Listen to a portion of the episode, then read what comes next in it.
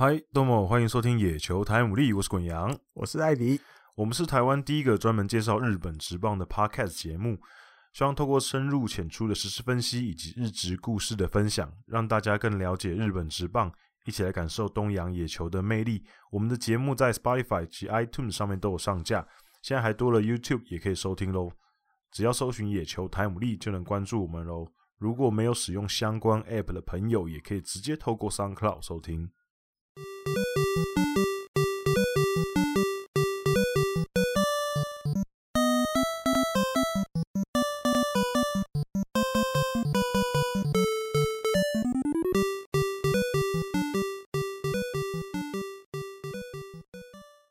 欢迎大家来到第六十二集的野球台姆利。那今天一样有很多时事的新闻，然后在时事新闻讨论完之后呢，我们今天会稍微填一下我们的坑。就是把听众信箱的一些问题，跟大家回复一下。那没有全部，那可是到时候再跟大家讲我们回复了哪些问题。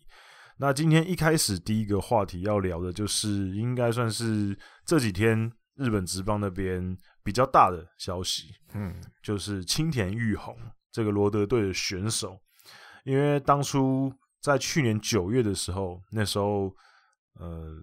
罗德队爆发了大规模的感染新冠病毒肺炎，那当时呢，球团就跳出来说，虽然说我们感染了肺炎，可是我们所有的选手都是有遵照所有防疫规定，球团颁布的规定，嗯、对，所以我们没有做错事情，等等等。那后来这件事情也就没有再特别深究下去了。就也没有大家太多讨论，可是呢，就在稍后不久的时候，大概应该是季后的时候，就开始对、嗯、季后的时候，日本一打完之后，就是休赛季的时候开始，哎、欸，有八卦杂志爆料说青田玉宏的呃一些外遇的事情，然后其实这也就还好，因为其实一般日本职棒球团跟球员都不太会去回应这些东西，就任他们去报吧。所以通常不会有事，所以一开始爆出来的时候，也就是乡民们、球迷们就是茶余饭后聊的话题这样子。可是，一直到最近有更严重的事情发生，就是他们发现青田玉宏的那个外遇对象，他跟他约会的时间点，好像就有 double 到去年九月那个时候，他们在札幌远征的时候，他好像违反了球队的防疫规定。去跟球队之外的人，也就是他的外遇对象去聚餐，跟同房，还有因为照相有照片啊，对对对，有照片为证。嗯，那这个起因是因为就是有八卦杂志披露了他的外遇对象的朋友，应该是有泄露一些资讯，有他们约会的照片什么什么的，然后。刚好就被发现，哎、欸，那就是好像时间点是对的，那所以他们后来球团方面也有再去查，后来才发现，其实青田玉红其实当时就是报错误的讯息给球团，就骗球团，对，骗球团，嗯、就是他其实是有违规，可是他说他没有。对，那呃，有关青田玉红的这个八卦，我们就不在这里细聊了。如果大家有兴趣的话，其实。网络上其实很多了，台湾媒体也很多在写，也很多，台湾媒体也有也有一些有人写到，因为毕竟这种东西有流量的东西，对对，所以新三色对，就是大家如果茶余饭后有兴趣，是可以去查一下，我们这边就不细讲。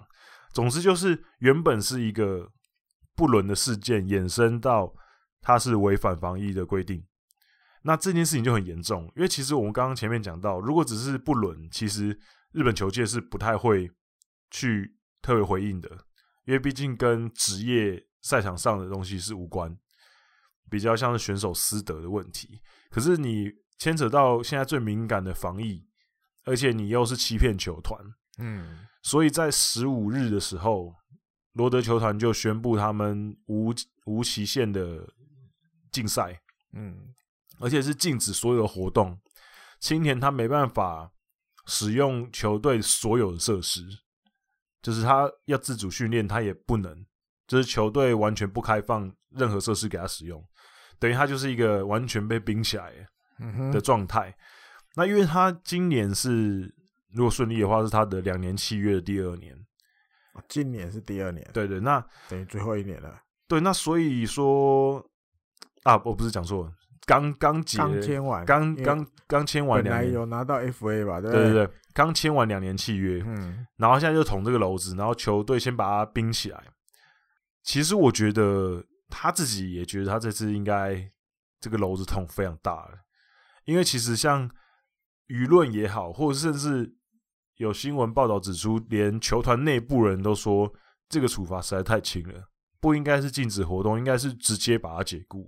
嗯哼，因为碰触到了非常敏感的话题，现在大家最重视的防疫这个话题，然后还有就是欺骗球团这个话题，然后还有最严重的就是他去年那一次，虽然说还没有直接的证据说去年九月那个大感染是因为他开始的，可是时间点很很 match 嘛，所以。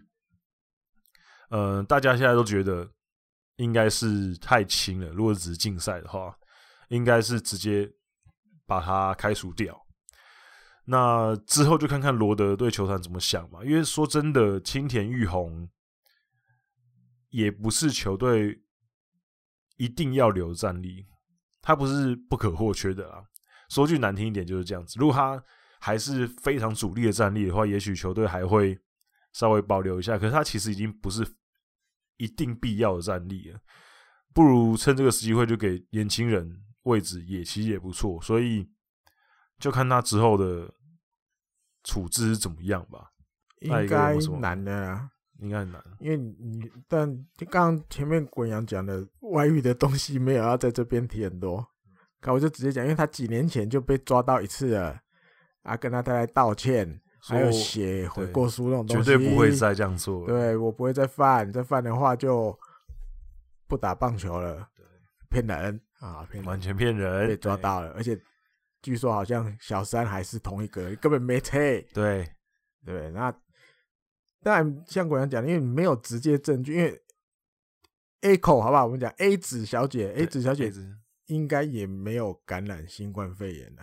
因为如果他有，比如是确诊者，后来可能比如被有去做 PCR 检查什么，你完了那个八卦杂志一定更爱。对，可看起来应该他也没有，应该没有。对，那所以你也没有直接证据说，因为你去跟部外人士吃饭，所以哦还传回来啊，还更多你的那个那个同僚嗯确诊，不是没办法直接证明，都都没办法。可是时间点很敏感，对，时间点没，而且你。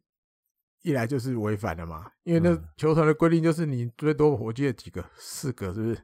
对，四个人，四个最多只能四个一起出去，而且要独立包厢，不能跟那个就是跟大家坐在那个同样，就你要自己独立包厢什么。嗯，我应该就不是啊，但是自己跟 A 子小姐一个包厢啊，对然后又跑去别的地方，不是跟同僚一起去吃饭啊。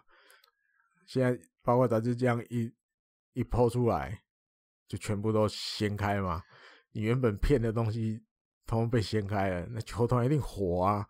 而且你又是在这种防疫期间，对，你这完全但没有办法，几乎没有办法原谅了，只是差在最后下的这个惩罚，无期限活动停止就停赛，到底是怎么讲？会彻底到什么程度来？应该这样讲。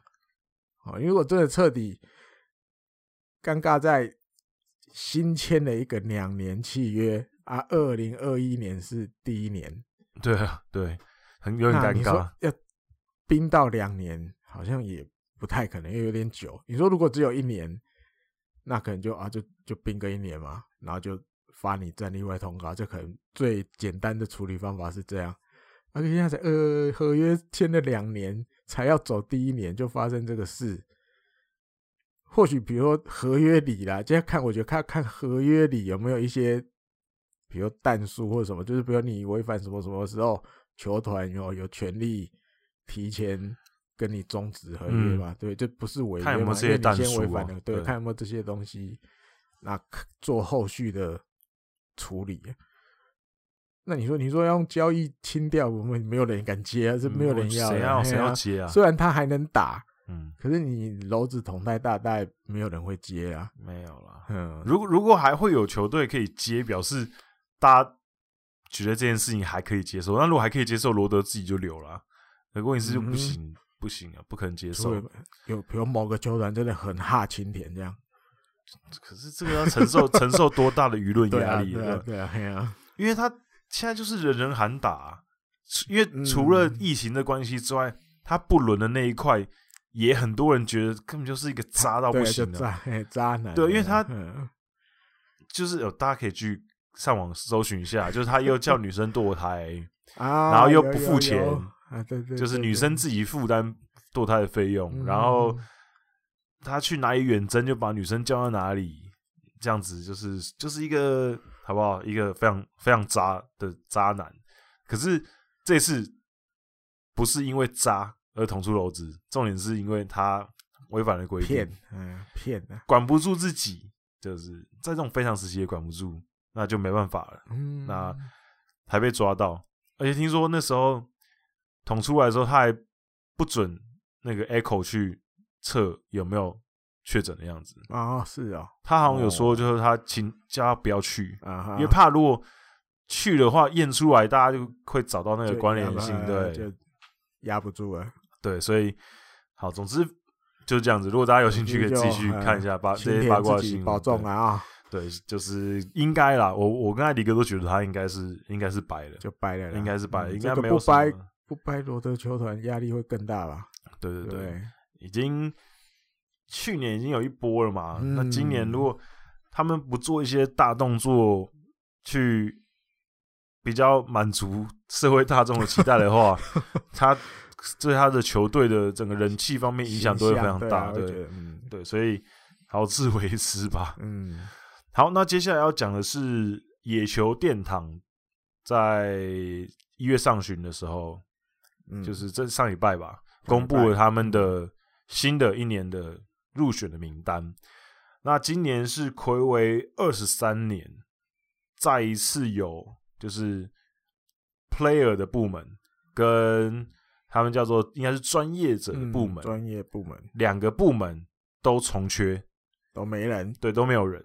那这个已经二十三年都没有这样子的例子。那大家知道，其实野球殿堂跟名球会是不一样的嘛？嗯、名球会比较像是私人组织，那他们就是属于那种比较算是邀请制的啦。你达到那个标准，比如两百胜，对，就他们就邀请你进去。那名球会是比较像官方的组织啊，嗯、他们也可以会透过一些投票。那他们现在有分三个部门，一个是 player 部门，就是你大概退休之后五年之后，你就可以具备这个资格，你可以入选 player 部门。那他的资格是退休必须满五年以上，然后之后的十五年内，也就是一直到你退休二十年以内。嗯你都有资格竞选这个 player 部门入选，然后呢，他的投票的委员如何选出这些名那个野球殿堂的选手呢？是由十五年以上的棒球记者去投票。那目前统计大概有三百个，全日本大概有少，大概有三百个，百个，三百个就是做了十五年以上的棒球记者，由他们去投票。那他们投票的过程是，他们每一年会有三十个候补人选，嗯，就三十个人，你可以投，然后三十个人里面呢，你可以选出七个人投票啊，对，然后你只要拿到三分之二以上的有效票，也就是七十五趴以上，你就入选，嗯哼。可是听起来好像没有特别非常难，可是其实好像蛮难的，好像有点，因为其实蛮容易分散票的。以前可能还好，对，但是如果以今年重缺，然后大家比如名单三十个人摊出来看，好像非战之罪那种感觉，嗯，因为你随便念一下都是名将，嗯，对，哎、啊，又没有那种。一枝独秀，大家觉得我这个名字呛出来，对，一定要投他不行的那种，又又没有这样，所以就像滚阳刚讲的，票数都被分散了。然后像今年在专业人士部门那边，嗯、也从缺，这其实也很少见。那专业人士那边其实他的对象是呃退休的监督，或者是教练，或者是裁判。嗯，在退休六个月以上就符合资格。嗯哼。那还有另外一个就是刚刚讲到的 player 部门，你拥有你拥有 player 部门的资格，可是你已经退休二十一年以上了，你就会自动从 player 部门移到专业人士部门。那专业人士部门的选出的委员呢，是由已经进去野球殿堂的选手，野野球殿堂里面的那些名将们，跟竞技者投票部门那边，就是 player 部门那边的选出委员会的委员，大概有四十六个人。嗯哼。之外呢，还有就是从业人士。在担任棒球记者三十年以上资历的人，再、哦、加一倍，对不对？对，十五变三十，对，三十年以上资历的人，你可以投专业人士部门这边的，然后大概是一百个人投票，投票的人比比选 player 那边少很多，对。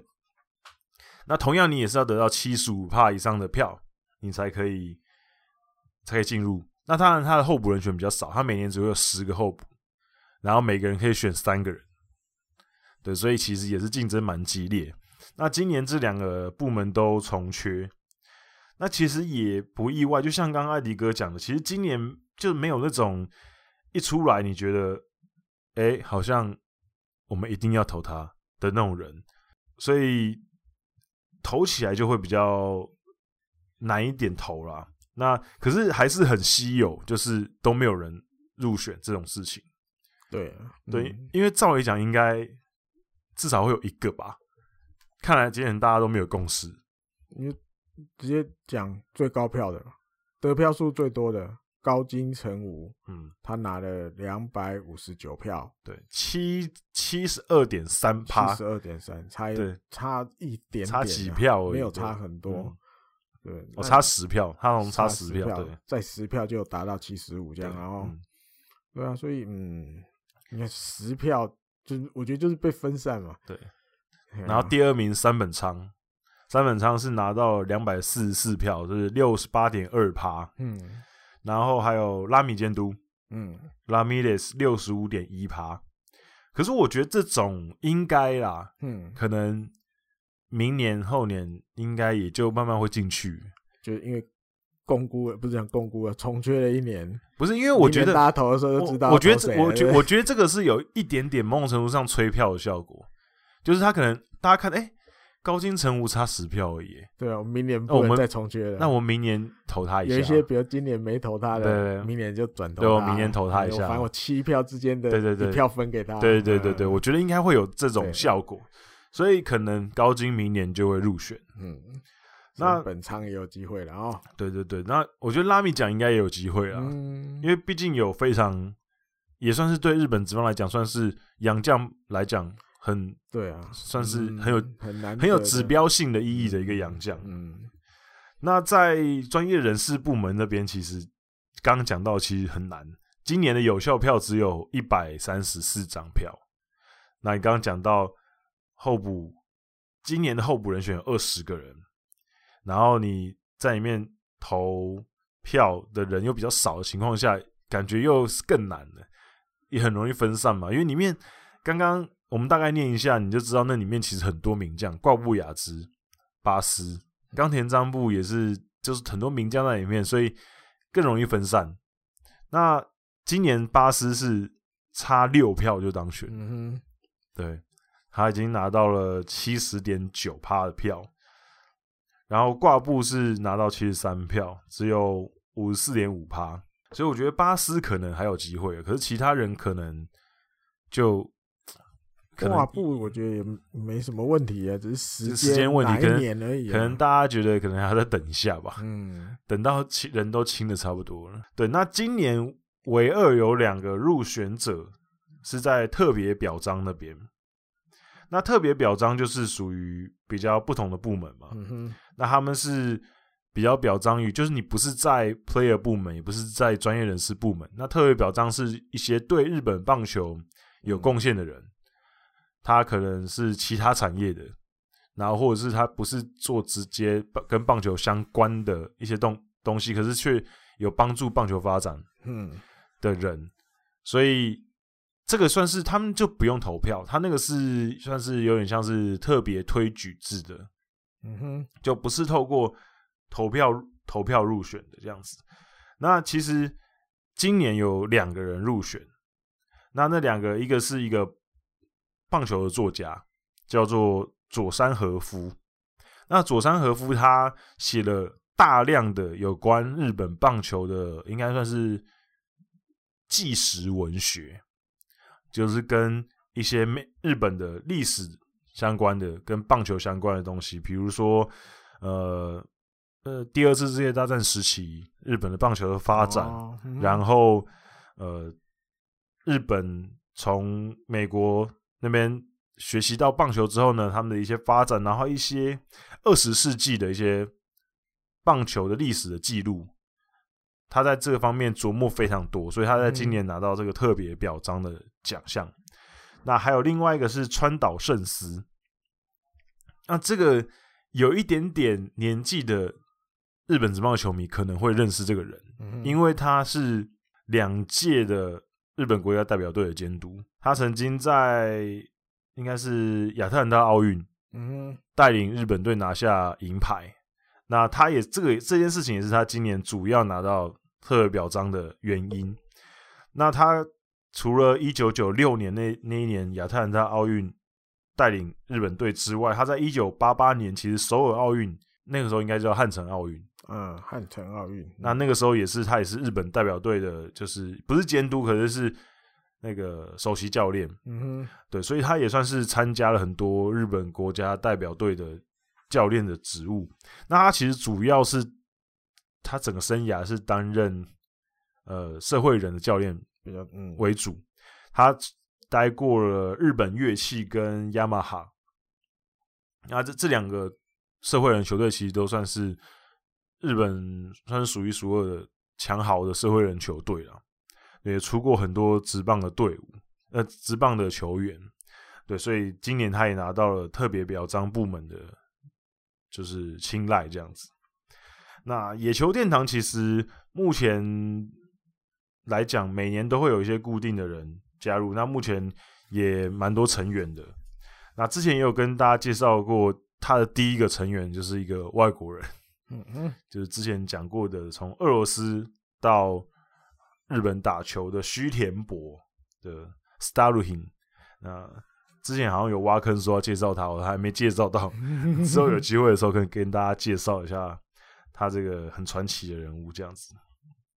好，艾迪哥，你觉得你你对于野球殿堂有没有什么补充一下好了？因为刚讲那两位唯二入选的。他们其实还是有投票，有投票吗？十四票有效票里面，一个拿了十三，啊，一个拿了十二。哦，真的，嗯，还是有投，只是那个那个能拥有投这个的权利的人又更少哎。哦，对，比刚前面提的，比如 player 的啦，嗯、那个那个专业人士的又更少。哦，而且投票的人不一样，他是投票的人也不一样的。嗯，一些学者会有一些学者。呃，而且还有社会社会人界的一些，对，就是那个人员怎么讲，投票的人的那个来历，嗯，比较不一样，对，跟那个比较不一样。他们可能看重的就是一些比较可能贡献度，嗯，哦，社会地位，嗯，对，什么什么什么的，嗯，你像第三个的那个。那个、那个、那个古贤玉儿，嗯，对，他就作曲家阪神、中日巨人的对歌都是他写的啊。对，然后没上，对啊，进了三票，对，还有这样三票而已，没上。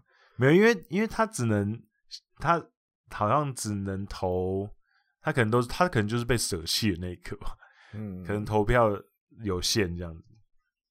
所以你说哦，我对这个的印象哦。啊，就是你有去那个 东京巨蛋，对不对？你有去下去博物馆参观的时候，那一面墙，哎，两面吧，对，相对的，哇，一堆，每个人都是一个我本垒的形状嘛，木质的，啊，上面有一个要讲浮雕吗？木刻的浮雕，刻他们的头，对啊，下面可能就有一个简单的介绍，介绍他们的哦，可能生平事迹什么什么的。那有时候你去看，因为有时候你看看看，哇，这个嗯不太熟，诶，那个不认识啊，他们大概都已经去当小天使了，对不对？对。跟他走啊走，走啊走，诶，看到一个认识的，可是还是还还活在这个世界上，就觉得诶，好像哪里怪怪的。没有啊，那本来就是一个其实是正常的感觉。是第一次去的时候，一看哦，哇哇哇哇，诶诶，这个我怎么说？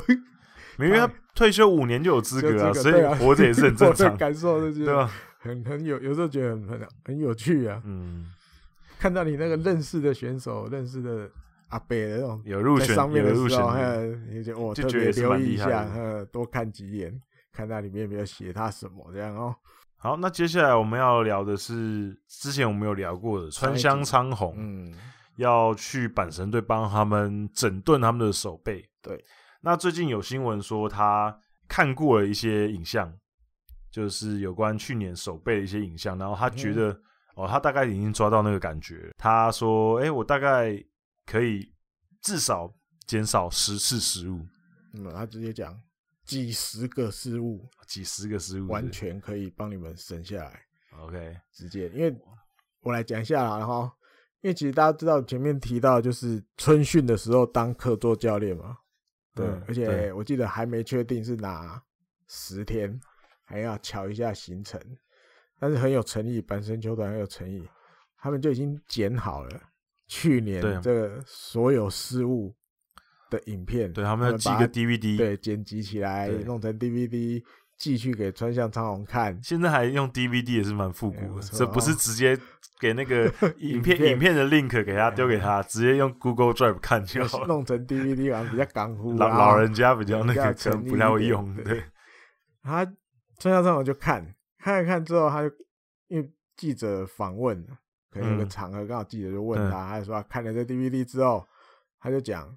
嗯，基本上这些失误里面，绝大多数都是那种可以避免的 easy miss，那种简单的 play 也在失误这样了。嗯，好，那那些 miss，如果你正常去做的话，基本上他觉得那些都不应该发，不会发生失误才对的。嗯，对，所以他有自信，就是你到时候如果都大家都照着我的这个菜单、我的建议来的话。都可以顺利的话，都可以避免。对，这些都可以避免。那这样算一算，就是几十个都有。我，那就很多哎、欸。对，那人家不是嘴巴这样讲讲而已，他要去列出，他就会有三个重点。这三个重点是到时候春训的时候，他一定会先处理的。嗯，第一个，一垒手的手背要练。嗯，然后大家知道去年不是只是练打而已。呃，去年阪神一垒手的十五个失误里面。波瓦八个，然后那个马鲁特七个，可是马鲁特一场就四个了，他包他七个里面有四场 四个是出现在同一场面，对对，这两个就加起来，这个一垒手的失误一整年十五个，也是十二球员里面最糟的。他说一垒手或许大家一直觉得一垒手好像守备就差不多就好，反正会接球就好，没那么重要。他说不是，他说尤其对比如游击三垒的选手手。游击手三垒的选手来讲，一垒手对自己的在心里面的那个信赖程度，其实是会影响三游的手背的表现。嗯，因为有时候其实处理的状况其实很紧急，没有时间的，不不不像我们自己打超球，哦，概可以慢慢传，一跑跑着也不会太快。嗯，那职业不一样，那个你可能一秒犹豫了，你家球再传过去就 safe 了，所以他一定要在很短期间马上就要出手。就比较有时候都会出现玩慢抖那一种，对，那你一垒手接玩慢抖的功力不到位，就会影响三游守三游的选手的手背的那个能力，甚至就直接就失误了。对，因为他可能会怕你是不是接不到或者什么之类的，他会硬要硬要传，我要想办法传不落地，或者是说没办法，好，那我还是传不落地，可是一的时候接不到，嗯嗯，所以他是这个第一个要处理的。哦，因为有时候其实大家对杨绛可能会比较怎么样？要求没。标准，对对，比如在春训的时候，你很少看到杨绛，呃，我们也去过嘛采访，跟他们在那特守被抄的，对对，杨江反正 menu 完了就就就休息了，就掰了，很少会留下来。他说：“可是中日，因为川相上我待过中日，嗯，他也当过那边的教练。他说，你以前那个时候那个 Blanco，嗯，我那个挥棒很很豪迈，然后球要把它猫到宇宙那种，对，他一样，他一垒手他也是要乖乖的去特守，特守就是对照照表这样抄，所以他的手背就是比一般稍微好一点，外籍洋将来讲，对，会比较好。嗯，他是这个第一个方向，第二个守备组。”的那个守备水准要再拉高一点，就守备组都不守备组了。对，就是意思是，应该说就像投手一样啊，大家知道投手有方程式嘛？对，七八九那个出来就是基本上就是安心，尤其第九那种感觉。嗯、他说守备组一样嘛，守备组基本上也大概就是那个局数，你就会被派上去守备。嗯，那比如他就直接指啊，小帆啊，植田海啊，嗯、他们接下来就是这这样子的选手守备的那个。level 程度要再往上提升，对，要在春训的时候，他们还没还没有稳到可以当做救援守备组。他有有时候，他不只是技术上啦，信心还要给他们信心。嗯、就是你现在被赋予在球队是守备组，尤其比如不要讲守备组，就是比赛的后段要上去守备，你就要对自己有那个信心，就是球团就是相信我的守备。对你不要觉得好像因为我还年轻，嗯，好，我好像啊，被派上去啊，好像啊，好像有时候会丢丢的，或者是没有，你就是守备比较好，嗯，你才会在那个时候被教练团被监督派上去守备，嗯，对，对你自己有信心，尤其这种就是以守备在吃饭的选手，嗯，对，这个要提高。最后第三个。全体练习的重要性，我咧公开那个 全体练习，因为大家手背练习有很多情况是整个都要撒出去的嘛，对不对？对。然后要比暗号，对先讲好啊，怎么按谁怎么跑怎么跑这个东西，然后这些东西要更熟练。嗯。他说他看的这些影片呢，里面剪辑的影片里面，比如说呃有一些那种记录上看不到的 miss 都有。嗯。比如中继的时候，那个二垒手或游击手你要出去。外野一点点，要当中继传球啦，不是不是中继投手，当回传球的那个中继的角色，你要出去多少？哦，或者是因为外手有时候传回来，不见得都会传的很漂亮嘛。嗯，那你要怎么样去弥补它，让它变漂亮？对啊，还有补位，有时候他有看到几个影片是补位忘了去补，或是没有补的彻底。就可能稍微跑一下而已了，嗯，啊，没想到 真的爆出来，啊，才要再去追这样，这种东西他觉得都要避免。好，他说觉得这些东西其实不是能力的问题，是你准备不足，就是你没有在你头脑前，呃，手背球打出来前，先在头脑里想好，就是大家去习惯这个全体的这些东西要去再把它拉起来。还有这三个，到时候春训的时候，这三点优先处理。这样，嗯，可以感觉听起来很有决心。手背直人讲出来的话，你觉得好像每一条都是没有，而且听起来很听起来很有决心，而且听起来好像他一定可以做到的感觉。对，一 定要做到吗？应该看球员看球员的吸收状况。记得我还有看到一个报道是写，因为大家知道川相是巨人的嘛，对不对？你不能讲是巨人啊，就是选手时期都在巨人。对对对。但后来有离开，回去中日什么什么的。他说其实。阪神邀请他来当这种客座教练，嗯，阪神那边的我忘了是球团部长还是什么，反正也是个大头，嗯，是有私底下去跟巨人的老板吧，还是球团社长挨沙子过哦，然后要特别同意，要特别讲那边同意哦，同意，嗯，他才正式去约川向长鸿，所以要要这么那个。这么 对，这么这么有礼貌到这种程度，因为虽然他离开巨人也蛮久了，只是这怎么样？也是巨人的 OB 啊，对，还是要去稍微打个招呼。啊，你再 OK OK 没问题了啊，你就约请他去没关系啊，啊，他真的去请，对，日本是比较重视这个东西啊，嗯、对，所以挨沙子一下也是正常，尤其是巨人队，某种程度有那种破冰的感觉，感觉你啊，巨人的 OB 你出去过了，你而且而且你出去过了。你出去过，现在要回来，就是还是要稍微，对，就是你本身要请到待过巨人的，而且是这种分量也不小的来当，即使是个客座教练十天而已，对，也是要。哎、欸，有礼貌到这种程度，对，而且巨人分板神嘛，大家都懂，印象里哈，对，我觉得也是礼貌啦，就是礼貌，智慧一声，说，哎，我请你们的 OB 来，对，来救救我们的守备，好，好，那接下来要讲的这个就是也是很热的一个话题，哦，这个未来不知道多长的时间里，对，不管是日本也好，还是美国也好，甚至台湾媒体。都很多，有台湾也有写，对，台湾也有写这个话题。然后就是田中将大到底会不会回日本？而且乐天已经张开双手，对，石井一久已经张开双手说希望田中将大可以回来，回来吧。对，而且田中将大这个 case 就是。因为他当初有自己说过，嗯，他不排除回日本这个选项啊，这样哦，我以为你是要讲没有，我印象在更之前呢，他去美国那个时候有讲他的生涯的最后，他想要在日本，嗯。头啊，对，可是他现在他在外面逛，在逛，就是在大圈，就跟黑田博树一样。对，他的最后一站，他其实就他其实就是效法黑田博树的那个感觉啦。反正我要落叶归根就对了。对对对对，那可是他现在才三十一岁，还不到落叶归根的时候。对，照理。可是因为原本还在想说有没有可能留在洋基，嗯，可是洋基目前已经签了新的投手，嗯。那 Cooper 对，所以说，如果他们还要签田中的话，那势必他们就会需要负担那个豪华税，豪华税。嗯，所以可能机会相对低。嗯哼。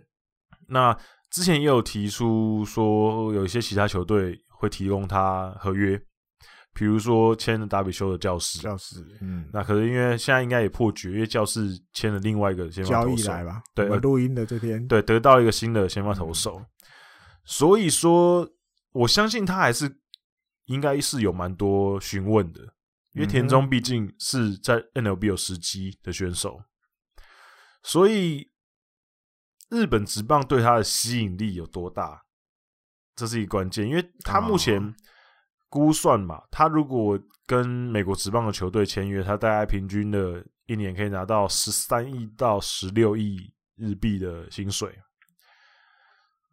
那日本职棒这边，菅野才刚签了一个 破纪录的八亿的合约。那田中回来的话，你要给他多少？给他多少？十亿。纪录保持人，那还没椅子都还没坐热就被破。对。所以大家其实现在，其实大家现在就是一个很纠结的状况，就是哎、欸，好像有机会可以回来，可是又觉得回来的话，十亿或是更高。嗯日本职棒乐天会愿意砸这么多钱吗？尤其是去年的状况又这么不好，那今年说不定感觉还会继继续持续，所以会不会花这些钱也是一个问题。可是至少目前为止，乐天这边是保持开放态度，说希望你可以回来。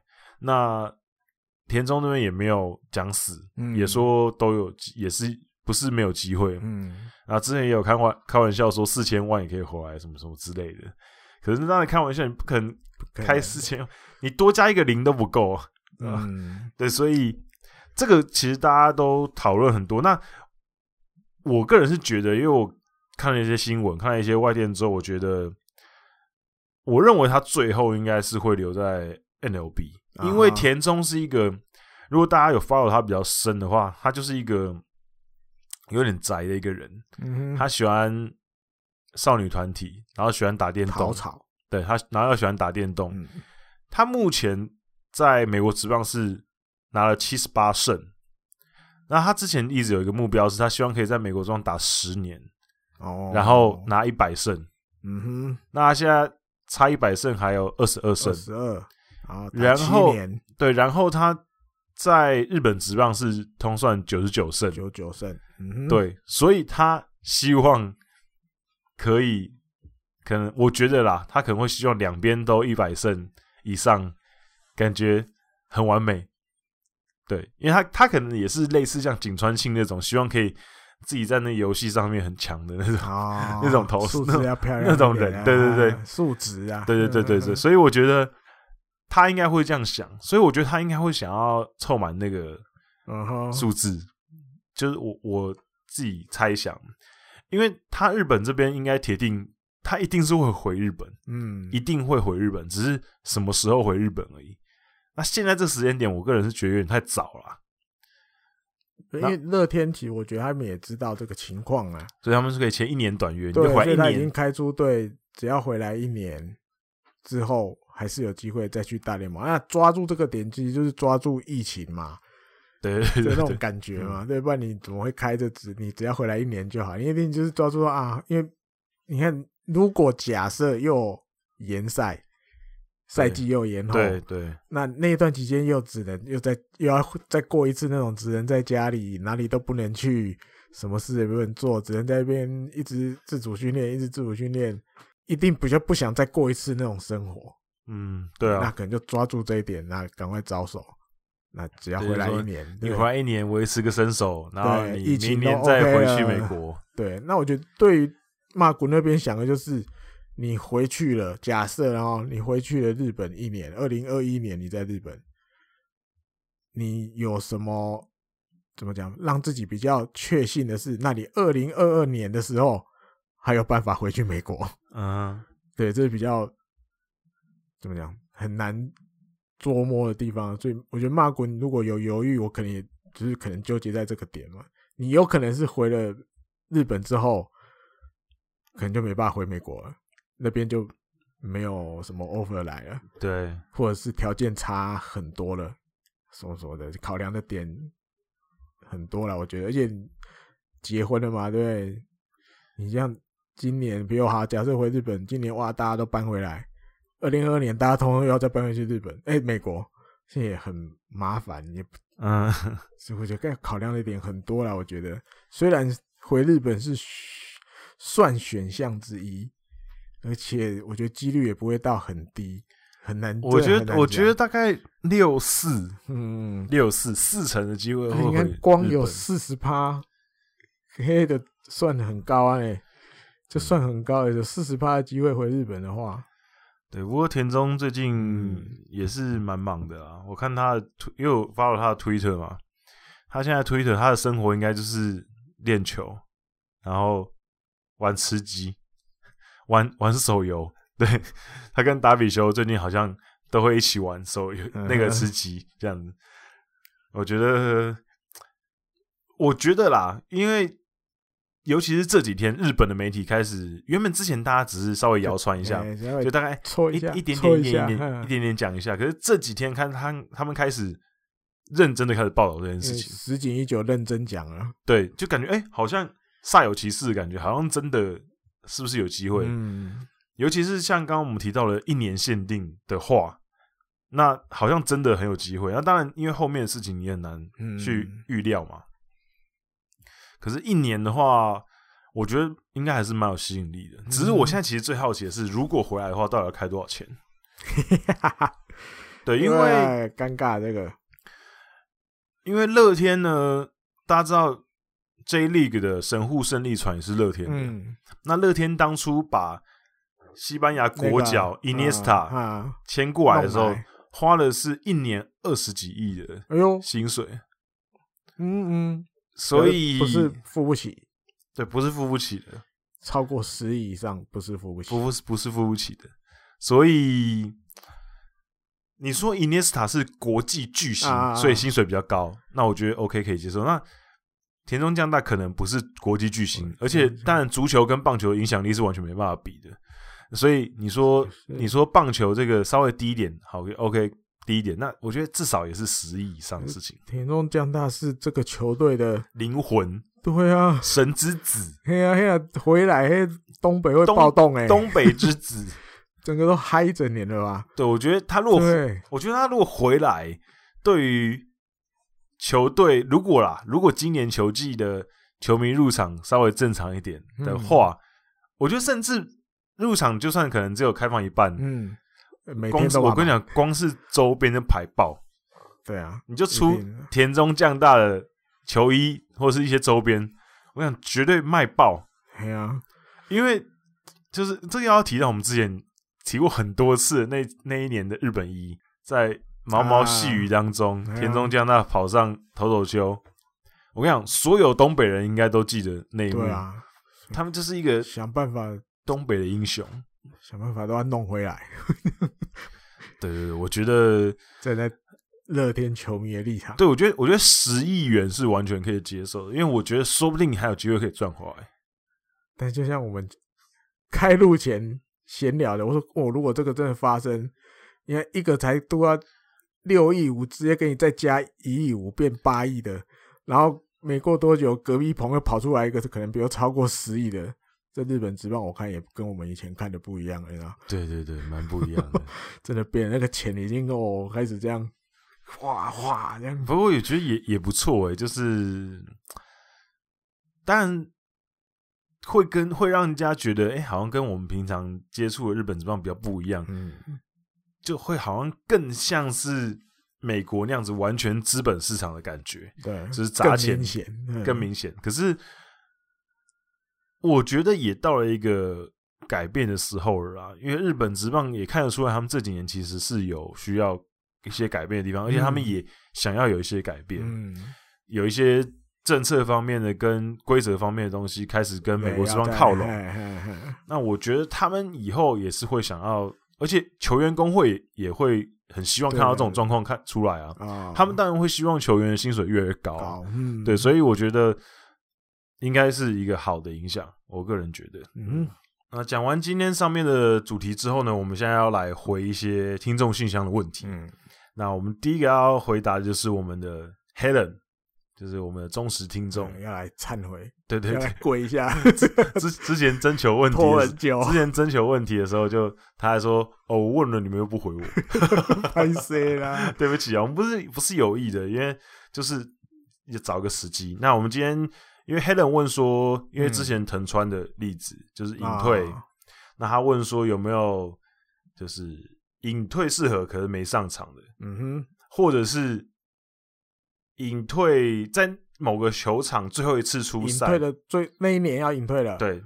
啊，比如最后一次去某某球场，可是他没有出赛，嗯哼，对，那这个第二个这个 case 其实很多啦，第二个应该很多，因为其实日本职棒大部分的隐退都是在主场嘛。那你不会，你不会去管说你在哪个球场的最后一次，然后特别要一定要安排你。对对对，其实没有这个。那美国职棒有类似的 case，可是那种就是那种 superstar 的，比如说 Rivera、啊嗯、或是 David Ortiz 这种，就是他们最后一年的时候，他还没开打之前，他就说我今年打完要退休啊。所以他到每一个球场最后一次对上的时候，他们都帮他办一个就是隐退的一个小小的仪式，这样子。那日本职棒现在应该还有的有，但是不多。你说演每个球队吗？不是每个球队，就是也像你讲的，就是心度比较高一点点的。嗯、他最后一次去这个球场的时候，我记得有会致意一下，致意就是，呃、欸，比如比赛完了，他可能球场走一圈嘛，对，对，对，对，跟走一圈跟所有的观众挥挥手，这样、嗯、这种有嘛？花可能就花丢下去什么。办个小小仪式的，我印象里好像有一两个，只是对，嗯，只是一时没有去查到底是谁，嗯，因为现在年纪大了，记忆力没有好。那回到那个隐退赛，隐退赛这个，我觉得以我查到的资料，嗯，大概最最你要讲惨吗？最惨最不幸，嗯，大概就是石野辉宏的这一团啊。对，石野辉宏这个黑人也有提到嘛，啊、就是问题也就有提啊，隐退适合那一场，他竟然没上场。对，最最不幸的，最衰的那一次，整个就是阪神球迷都炸锅了。想说，哎、欸，隐退适合，你跟我们讲说今天这场隐退适合，就你不让他上，搞什么东西？嗯，对，所以那件事情是蛮那个的。最惨的大概这样，因为一般来讲，日本的隐退适合其实。某种程度都是被安排好的，对，一定是他不会因为有什么选手要创纪录，呃，啊，跟你讲不好意思啊，那你今天不能没上去没有？啊，像矢野遇到这个很临时的状况，也不知道为怎么会算得到藤川会砸锅嘞，对不对？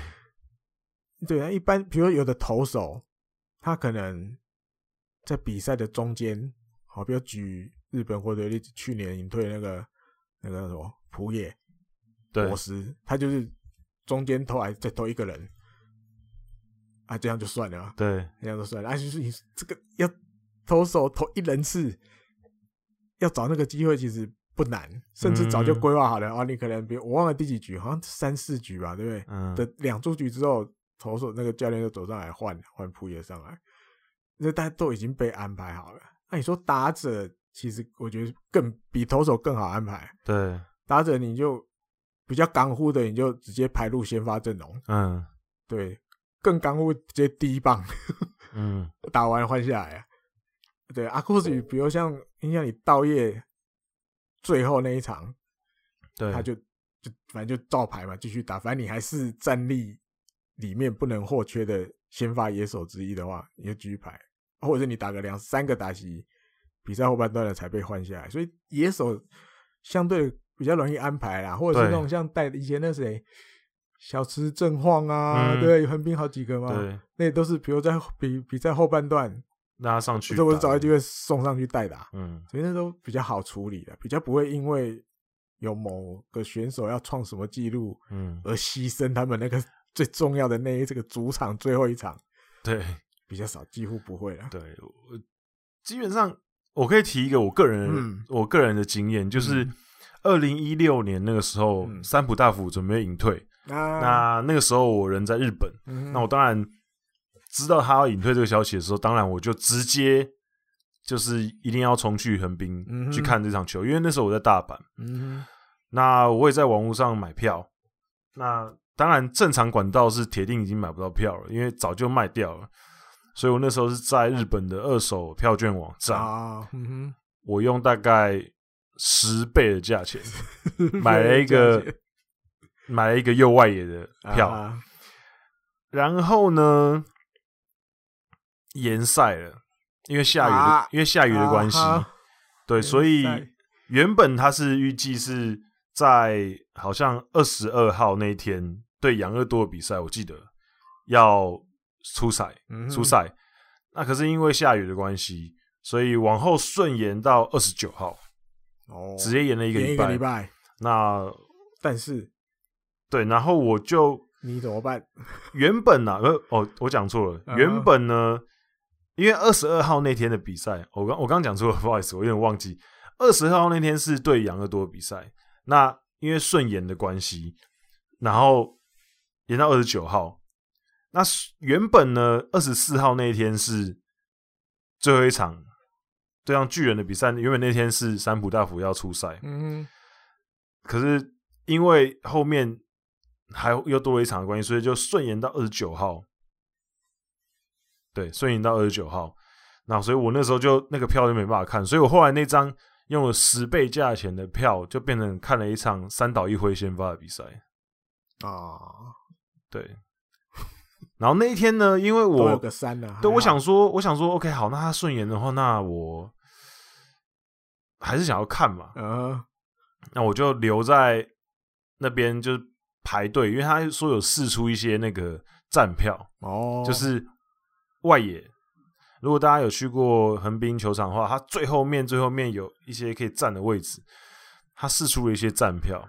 好像听说应该是试出了，应该有六百张站票，嗯、然后我就连夜排队，就是大半夜在排队，然后我就算了一下，我前面排的人，大概前面大概排一百个人哦，我想说前面排一百个人，我大概排一百出头，我应该六百张票应该没问题吧？嗯、我就排了一个晚上，然后到早上九点吧。开始，终于开始卖票了，然后看啊，他们说 OK，好，现在开始卖票喽。然后他说队伍怎么没有动？然后就哎，一直没动，一直没动，一直没动。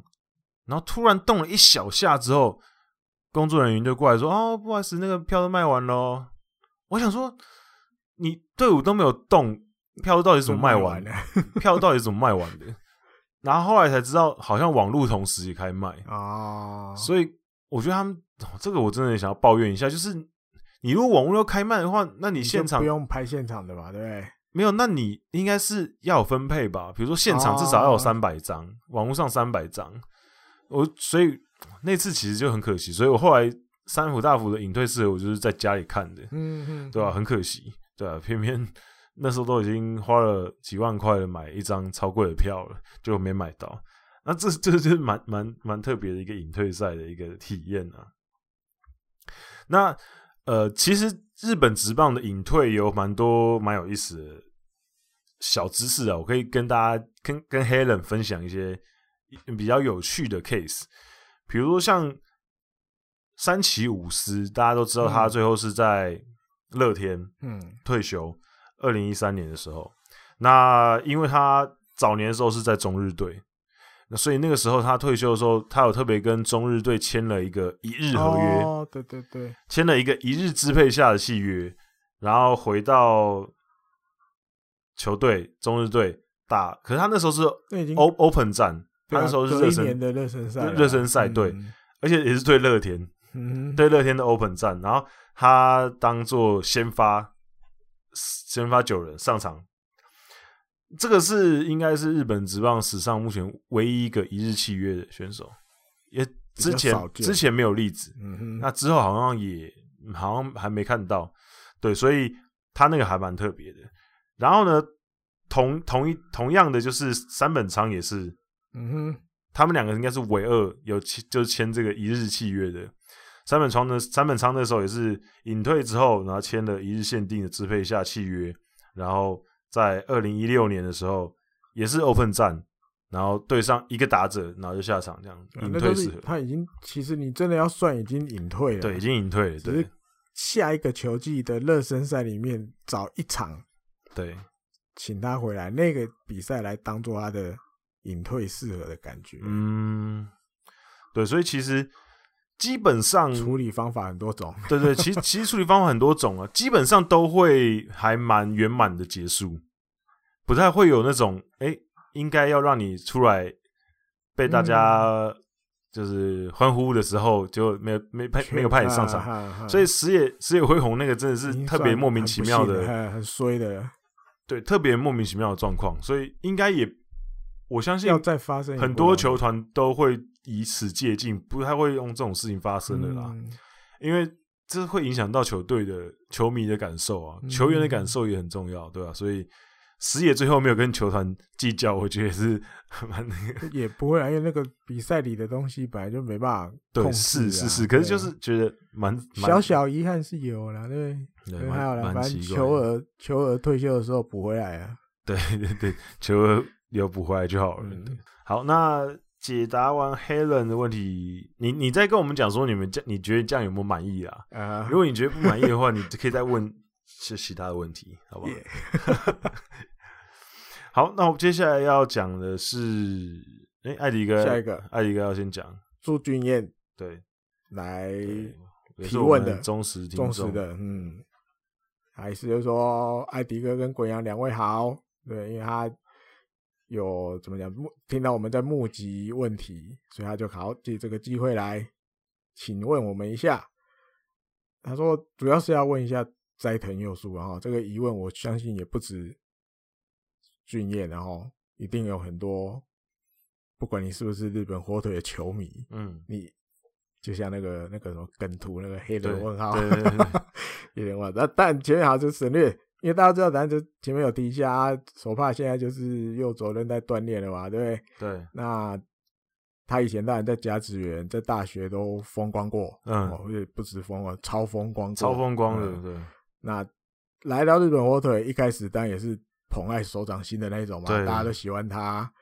然后，但是成绩就一直走不上去啊。对，稍微有好像要起来了，可是就一直没起来。一下子这样哇，十年就要过去了。哦，那当然，在网络上，因为大家都会去看一些，比如日本朋友、网友的评论啊，或者跟日本朋友聊天啊，其实收到的资讯也几乎都是啊，斋藤就是不行了，某口脸了，不行了。啊，当然状况很差，已经不是这几年，我看至少三四年、四五年都有，都没什么好过了。对，基本上应该只有生涯头几年还算。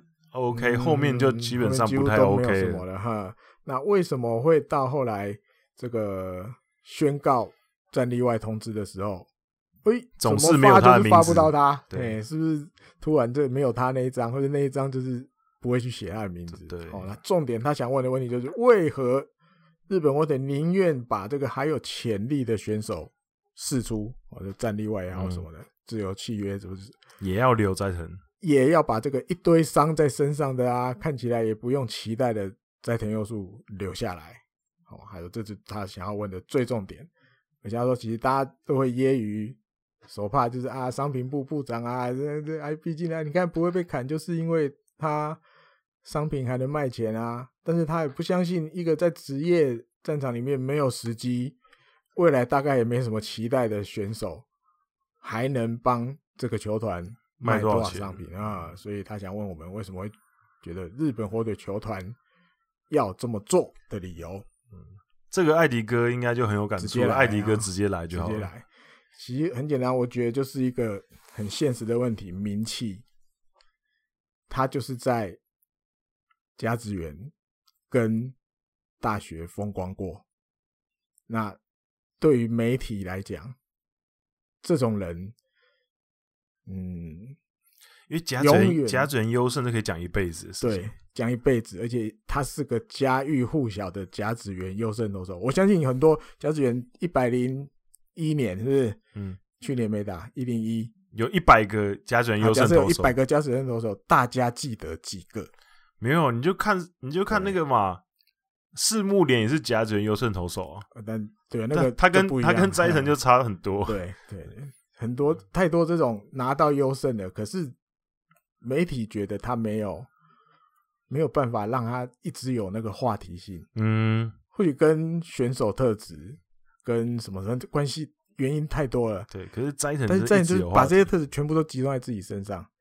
你说，其实你看他之前被传那个要车子嘛，对，要车子。那个周刊 baseball 的那个小舅，嗯，要车子，那你就知道他在一些。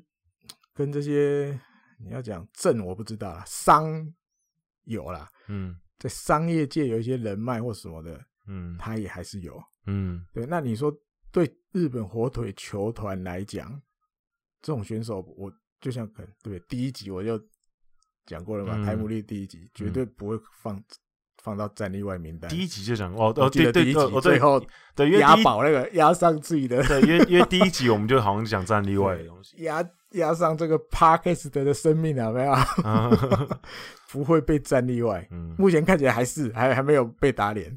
对，因为我们那时候就讲说，球团不会主动去动他。对，因为你对于太多东西来讲，你把它留着，对你的以后球团有一些可能我们球迷看不到的那一面来讲，多少有一点好处。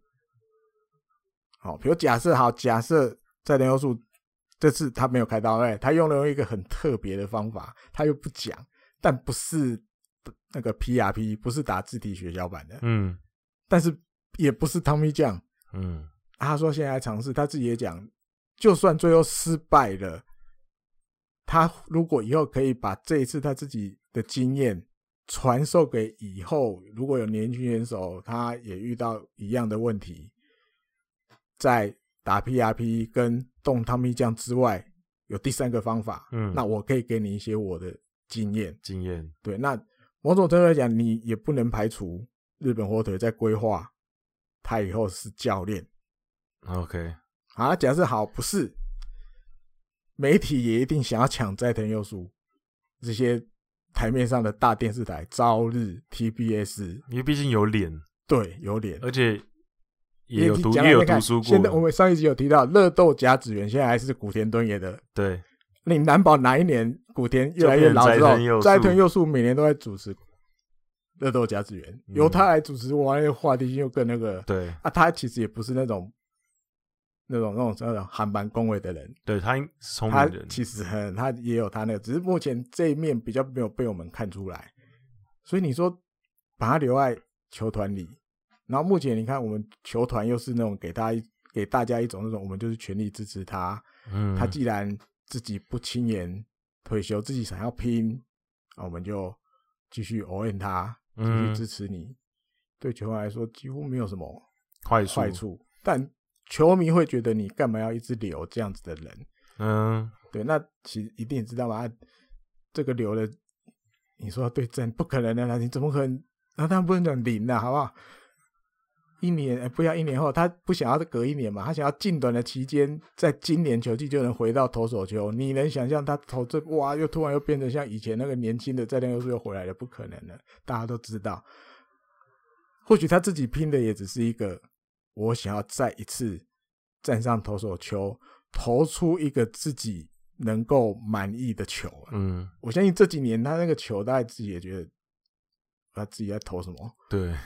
他想那样子，但是都做不到。嗯，甚至最后连那个手右手肘韧带都断了。因为在日光背心有聊过，你像真的细数大学那个髋关节那个也是严重的伤。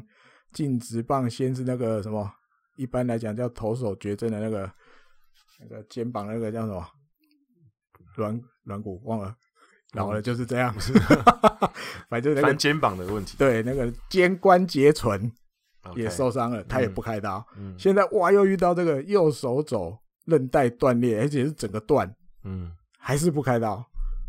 他要用他觉得他想要用的方法。嗯，再想办法站回投手球投出，我觉得就是一个投出自己真满意的球。嗯，啊，如果投得到或投不到，他终究会选择退休啊。嗯，他就可以怎么讲？比较告诉自己够了。努力过了，我真的该往下一个阶段去了。嗯、因为他，我记得他还有一些说过的话，就是他也有某种程度是为了还在支持他的球迷们，嗯，再拼看看一下。嗯，哎、欸，安迪哥，那你觉得，嗯，跟他是早稻田出来的有没有关系？他们就想说，因为以后说不定还会主持那个指名早稻田大学的选手，嗯、想说，哎、欸，把你们这个。巨星等级的学长，如果站例外的话，会不会得罪学校？有，但是应该不会比重太重，嗯、因为那个线主要应该是跟一些哦球探啊，或者是球团这些穿西装的人的人脉有关的。嗯，对，因为只要早稻田有好选手，应该都还是会想办法选。嗯，啊，比如你说斋藤之后会选的有缘嘛，现在也风风光光的送去美国了。对，这对其实对早稻田大学都。有交代了，还算 OK 的，对，有交代了，嗯，我觉得还好。主要是这些啦，看的是以后啦，以后这些不是球场上的东西，或许会对球团有一些帮助。OK，嗯，好，好，那我们下一个问题是听众信箱的 Young 的问的问题，他说：“感谢滚扬、艾迪每周都能制作出内容丰富且优质的日职 Podcast 节目，谢谢你。”然后他想要询问的是有关选秀前的调查书的一些问题。调查书，嗯，他第一个问题是想要问说，调查书的内容大概是有些什么？那这个艾迪哥刚刚有有讲，我你要讲一下。他是去年吧，有时候有一次不小心，反正就也是刷网络的时候看到，我忘了是哪个选手，高中的，比如他在一个照片，就是他在填，他跟他爸爸在家填那个调查书的照片，对就稍微瞄到里面有什么格式。当然有了，你网络查大概还是有一些日本网友热心的，他会稍微介绍。可是但每一家每一个不太一样，不太一样，基本上就是身高体重、哦视力，嗯，或许是还有再加一些你体能上的东西，然后比如五十公尺跑几秒啊，嗯，最多投多远啊，就是，然后或是一些球探大概都有的资料，或是一些什么小自传啊，或者是一些球。呃，指导者的一些评语，还会请你的，比如高中的或大学的，你有监督啊，棒球监教练，请监督帮你写对一句对你的评语，或者是你对你自己未来有什么规划？我这听起来像日本货都会出了，想要听你有对自己有什么想法规划，他还是不出这些啦。嗯，那你说把它看成一个，嗯，那叫什么履历表？嗯，好像也说得通。对，因为没有什么太。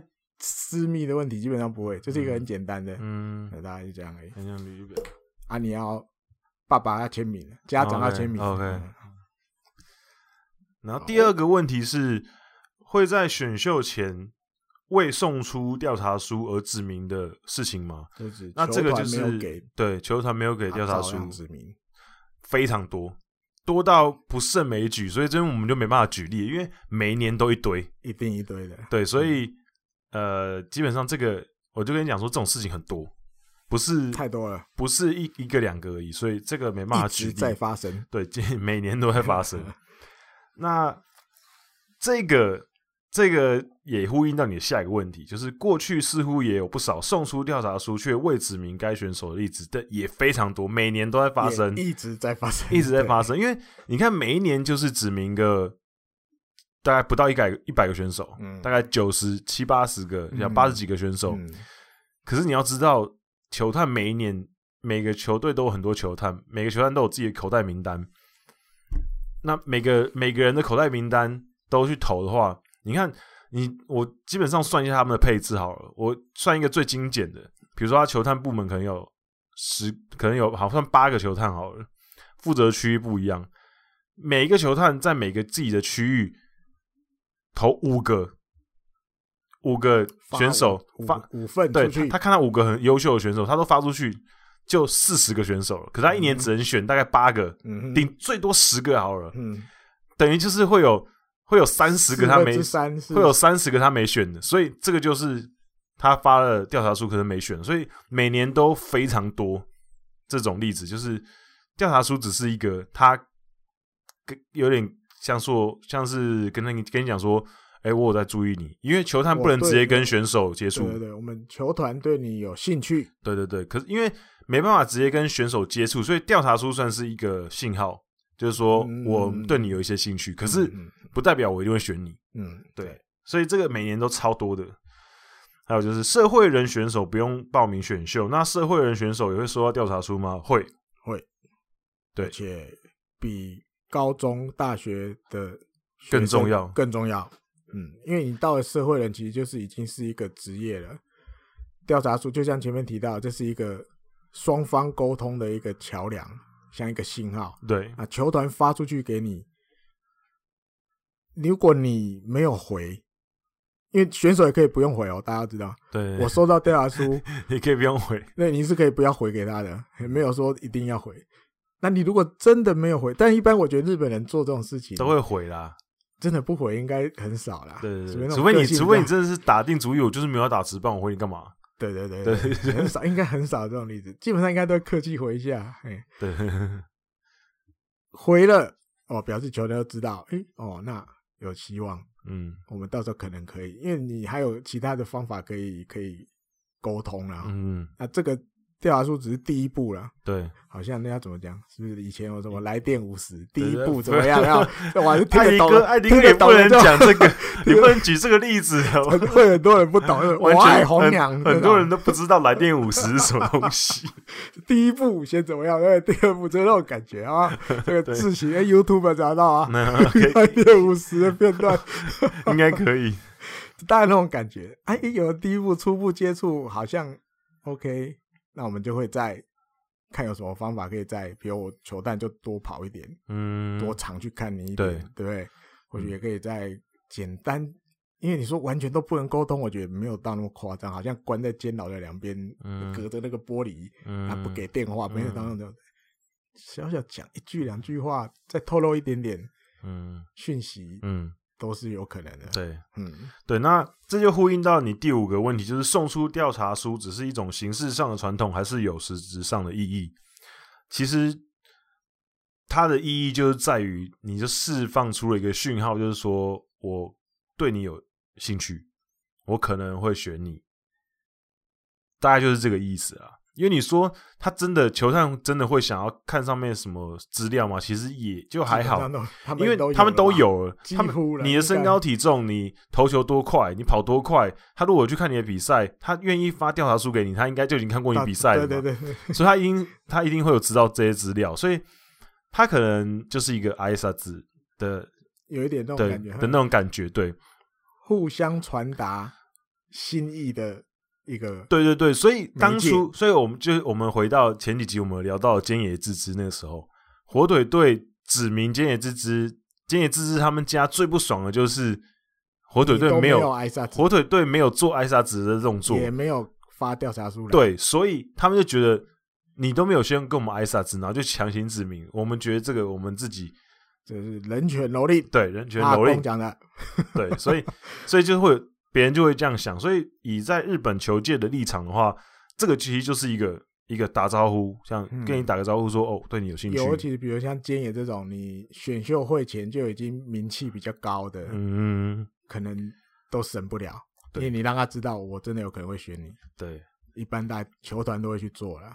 对，对，好，那下一个是贵阿嘎问的问题，然后他问说，时常会在选秀的时候听到有选手说非巨人不去，嗯哼，甚至不惜晚一年也要，哎、怎么那么巧就刚好 前面提的那个不惜晚一年或更久才会加入日本职棒，更久就是长野久一，对，长野久一，对，也要为了一圆巨人梦。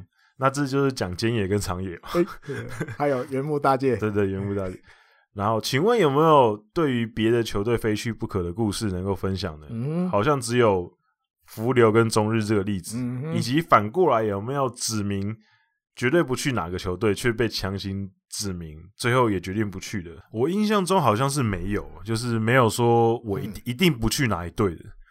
好像没没有人会这样直接呛名啊。对，一般他顶多就会说我想要去哪一队而已，他比较不会说一定不去哪一队，因为这样子有点讲的也已经就很少了。对对，讲想去的就已经很少了。对对对，讲不去的就更少了，应该几乎没有，几乎没有。对，所以我觉得这个就比较可能没有这个没有这个，可以有类似的，有有类似的啊，就是他可能年前。二零一七哦，你说你要说谁？日本火腿选那个？你说山本裕次郎？山口裕次郎？哦，山口裕次郎，对，山口裕次郎。正色的左投手。他他那个就是他那个没有说就是什么哪里不去哪里，只是他就是说他三位以上。对，照新闻的来讲，他选秀会前一天吧，嗯，他告知了十二个球团，对，就是因为他们已经有跟。JR 什么东日本？对，我记得是吧？JR 东日本，因为社会人球队也会有球探的，他们也会做这些动作。嗯、他们已经有大概有达成一个协议，对，就是顺位如果没有在前三的话，对，他们要去打社会人，对，所以他就先跟这都是礼貌了，先知会了十二个球团，对，就是如果你们的规划里。如果不是前三顺位要选我的话，那就不要选了。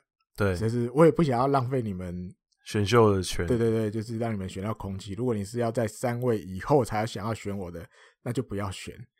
这样，没想到日本火腿在选秀会的那一天第五吧，我记得第五指名还是第六？应该是第六。第六指名选了山口裕次郎。对。那因为日本火腿觉得他们有信心可以说服他，嗯，对。但是因为毕竟我觉得这个跟也跟人情啊，或者是一些对，因为后面你毕竟已经答应，对，旅政社的监督就说这个是信用的问题，对啊，就是因为已经跟人家讲好说低于四指名就不要去了，对，就会去人家社会的那边，对，所以这个就。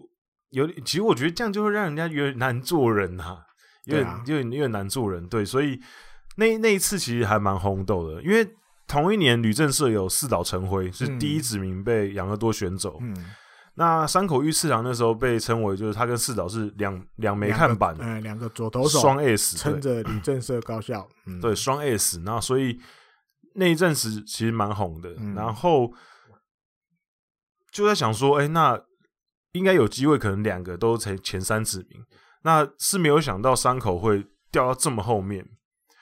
那在大家都知道他低于三就不去的状况下，嗯、其他队可能也觉得，哎、欸，可能他原本想说四或五可能都可以选的时候，他们就觉得那就算了。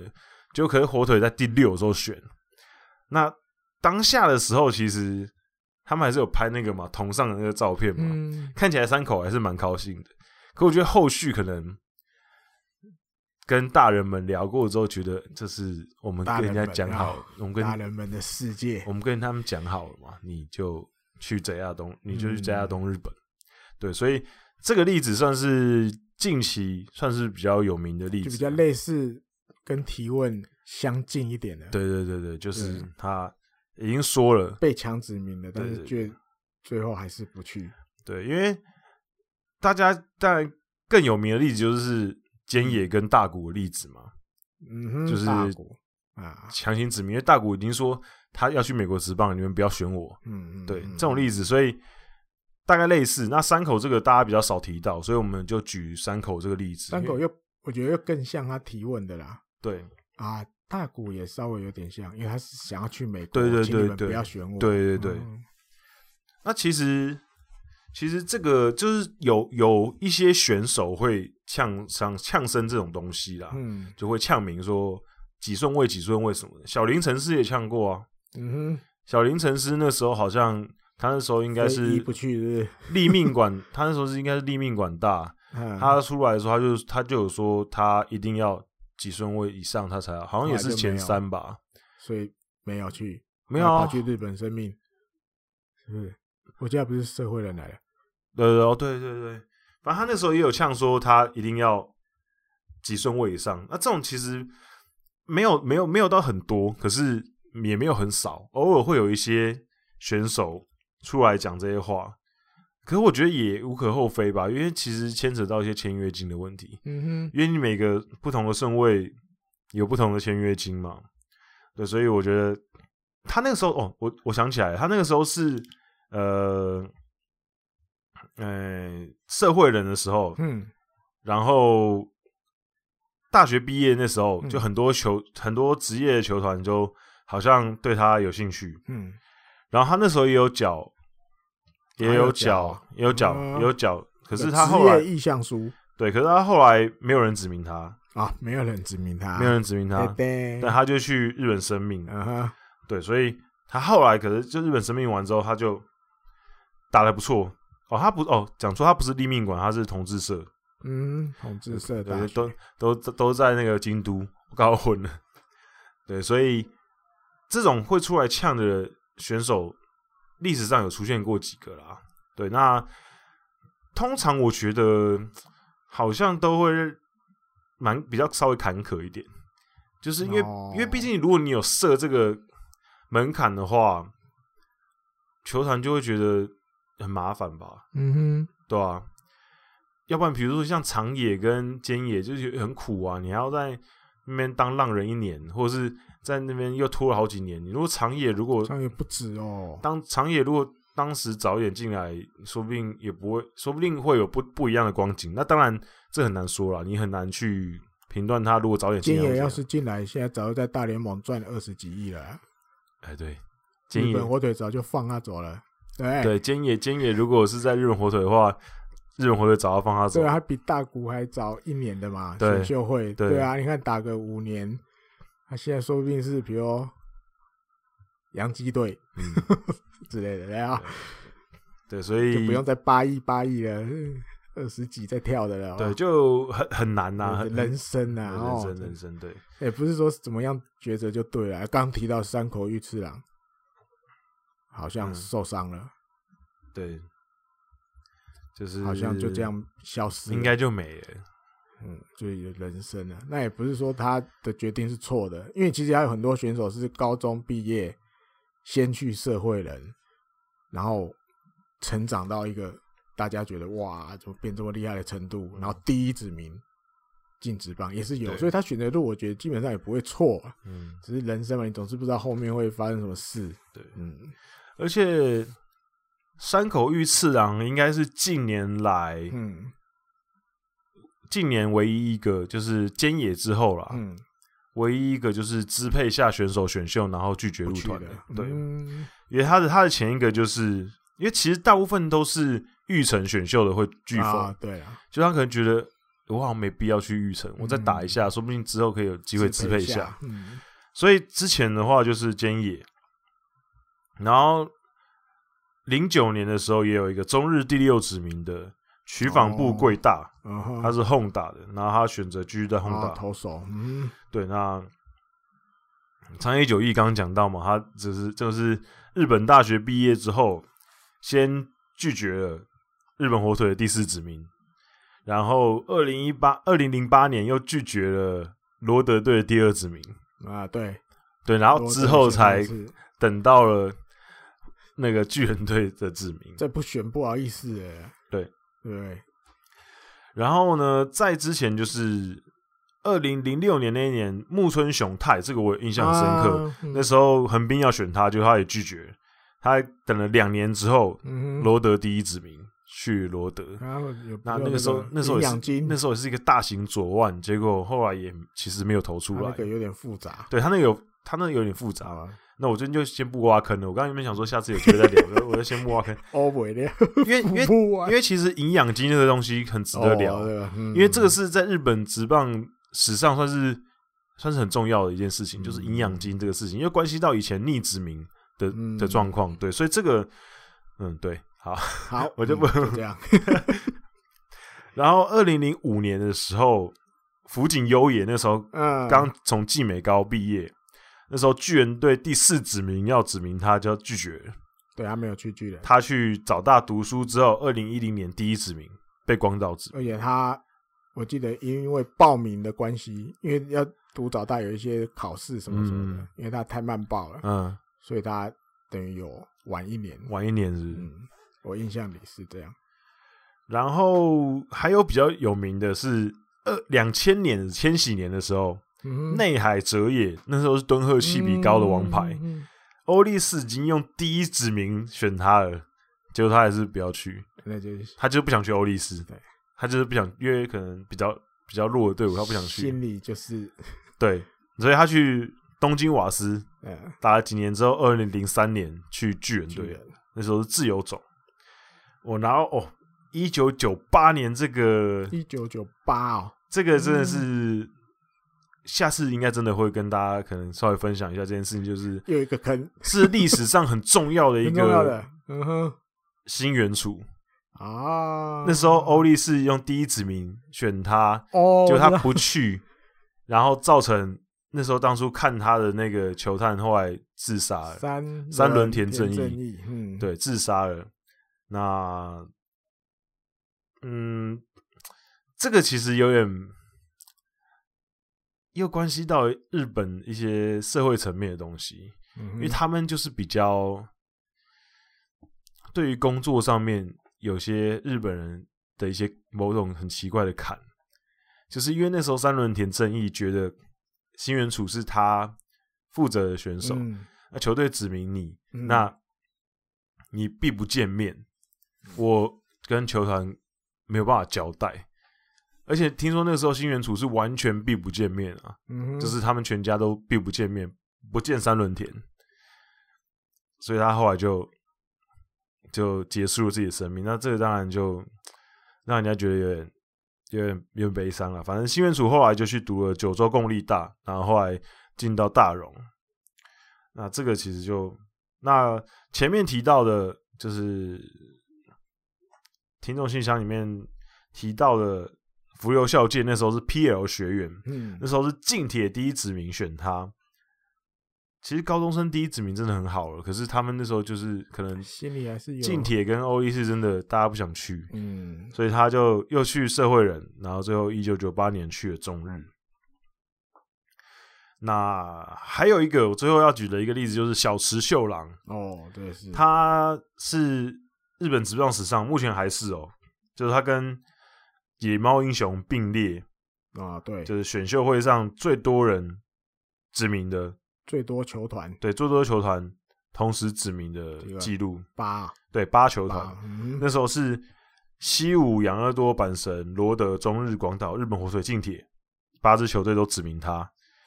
然后前一年他是一九九零年嘛，刚好前一年一九八九年野猫英雄也是八球团之名，哦、所以连续两年都有八球团之名的，哦、很嗨，很嗨。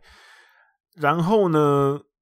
他最后是被近铁收到，嗯哼，那他就是不是不是很满意吧？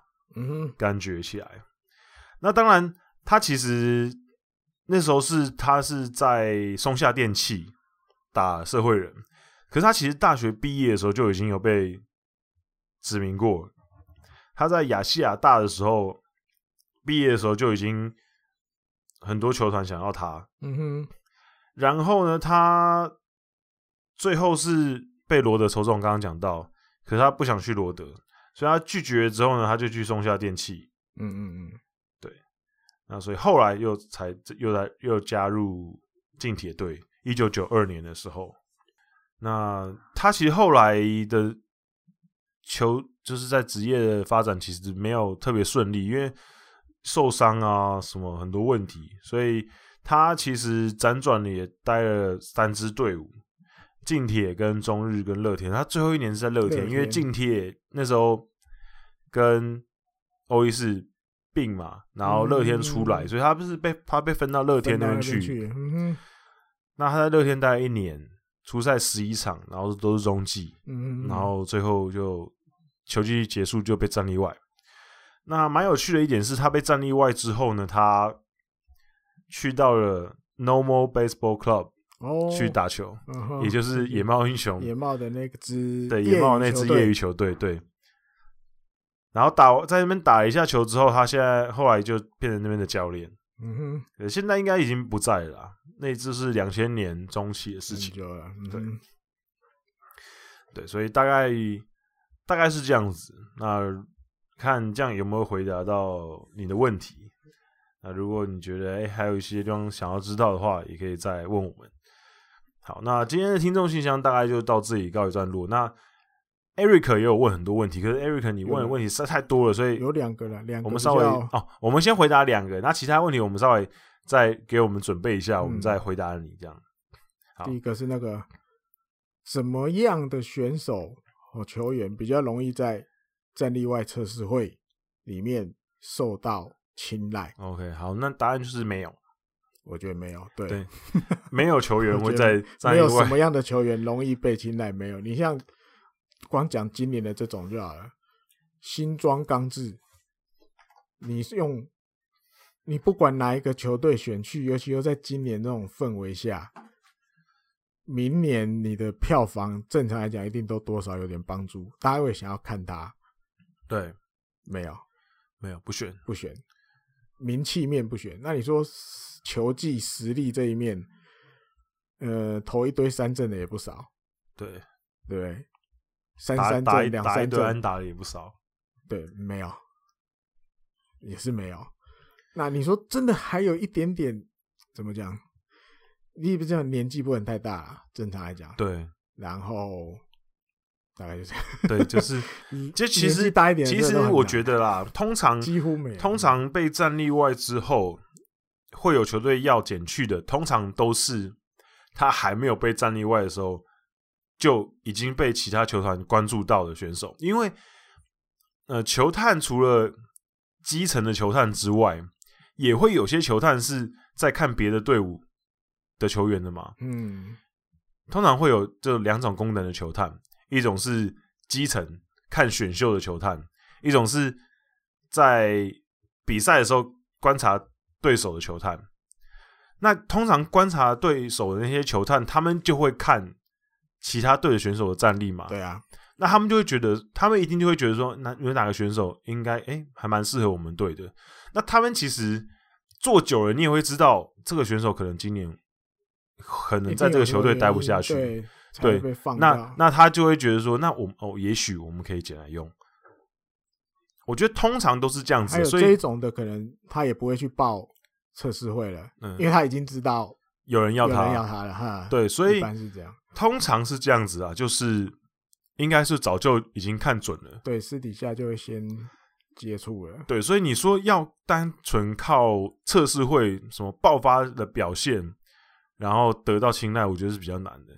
嗯，对，就是大概或许有一些可能还有一点点兴趣，所以先不接触，让你去测试会看看，那那一天之后再表现，再决定啊，所以说再决定。嗯、我觉得大家觉得，哎，你说要什么样的特质或什么样的什么样的实力一样的，很没有没有特定什么的。嗯，嗯啊，再下一个，这个田园层次的儿子他的发言。是否会影响其他球队？但不限于广岛哦。吸收他的意愿。因为会问这一题，这个一没办法，也得要前情提要一下。对，因为你得有看今年十二月二十九吧，我记得还是三十号，日本这个 TBS 电视台播的，每年他都会播这些、啊、惜别球人的那个，就是战例外通告的特辑，男人们，大概是这种。这个节目名称大概就这样，哎、啊，里面就有一段是讲田园真司，因为他今年也收到战例外通告了，对，那他有结婚了嘛，有小孩，那变他儿子又对爸爸就是一个很崇拜的啊，因为爸爸就是从小到大就是一个打棒球的选手，在他的认知里啊，他不希望他爸爸就这样就离开了职棒的舞台，什么，所以想要爸爸继续有机会还能打职棒，那因为就是现实总是很残酷嘛，测试完测试会玩回来。一般来讲，大概六天内，对，最多就是七天，最多就一个礼拜，嗯，就会有跟你联络了。你大概过了六天，过了七天，其实就等于应该就没有 no 数，就是没有了。那那时候他们就在家族就在讨论这样子的东西，嗯，好，因为其实一天一天过，对，大家知道几率越来越低。那有时候一电话就会响，因为那个节目里面最厉害就是突然电话就响了，啊，谁打来的这样。那那时候好像戴律师讨论到这个问题，他儿子就不经意的说了一句：“希望至少也是广岛。”嗯，这样，那就网络上就延上了。你说说至少广岛的意思是说，那哪些是在广岛之下的？对，表示好像有哪一些是他儿子觉得，不要不要，爸爸你不要去那一队这样，不要是那一个球队打来啊，这样、嗯、至少也要广岛也是。至少广岛打来也好，那种感觉，嗯，所以王络就炎上了，说哇，你怎么可以讲这样啊？这样子就失礼啊！所以你对哪有一些球团可能就觉得好像去那里好像很丢脸，对，是在说我，对对啊，所以艾利克提问，诶，他儿子在节目里面讲讲了这样子的话，嗯，会不会影响其他球队？就是好像那些球队，哎呦，林加加。儿子刚比较看不起我们球队啊，我也不想指名，我，也不想去签你回来了，嗯。我觉得答案，我觉得不会啊，百分百不会，对吧？为什么？我们刚我前面讲有专心刚刚听，虽然我讲的可能不是很清楚，可能你们听的也很模糊。嗯，我前面有讲线索。嗯，战例会测试，哎，测试会今年啊啊，我忘了讲这一趴，十二月七号举办的。对，那我们刚刚讲大约几天左右。你就会收到 offer，六天啊，六或七就是只要加一个礼拜，所以你大概二十二月十三、十四号，如果你没有接到电话，其实你就是没有了。基本上对。那刚刚我也有讲到这个节目在哪一天播出的？二月十二月二十九或三十，我忘了哪一天。十二月底对。所以当观众们看到，或是球探们、球团相关人员们，任何一个他看到这个节目的时候。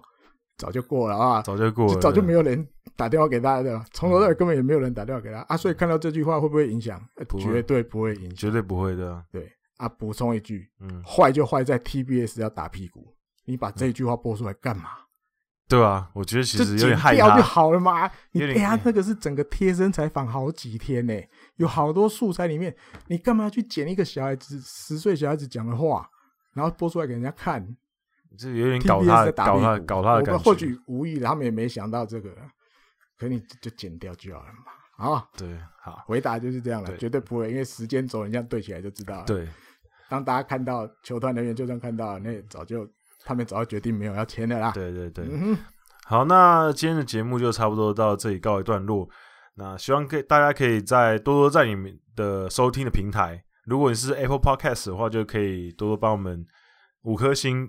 然后留言给我们，嗯，最近最近今天没有念留言，因为没有新的留言，没有新的，对，希望大家可以多多留言给我们，然后把我们节目推广给你对棒球有兴趣的朋友。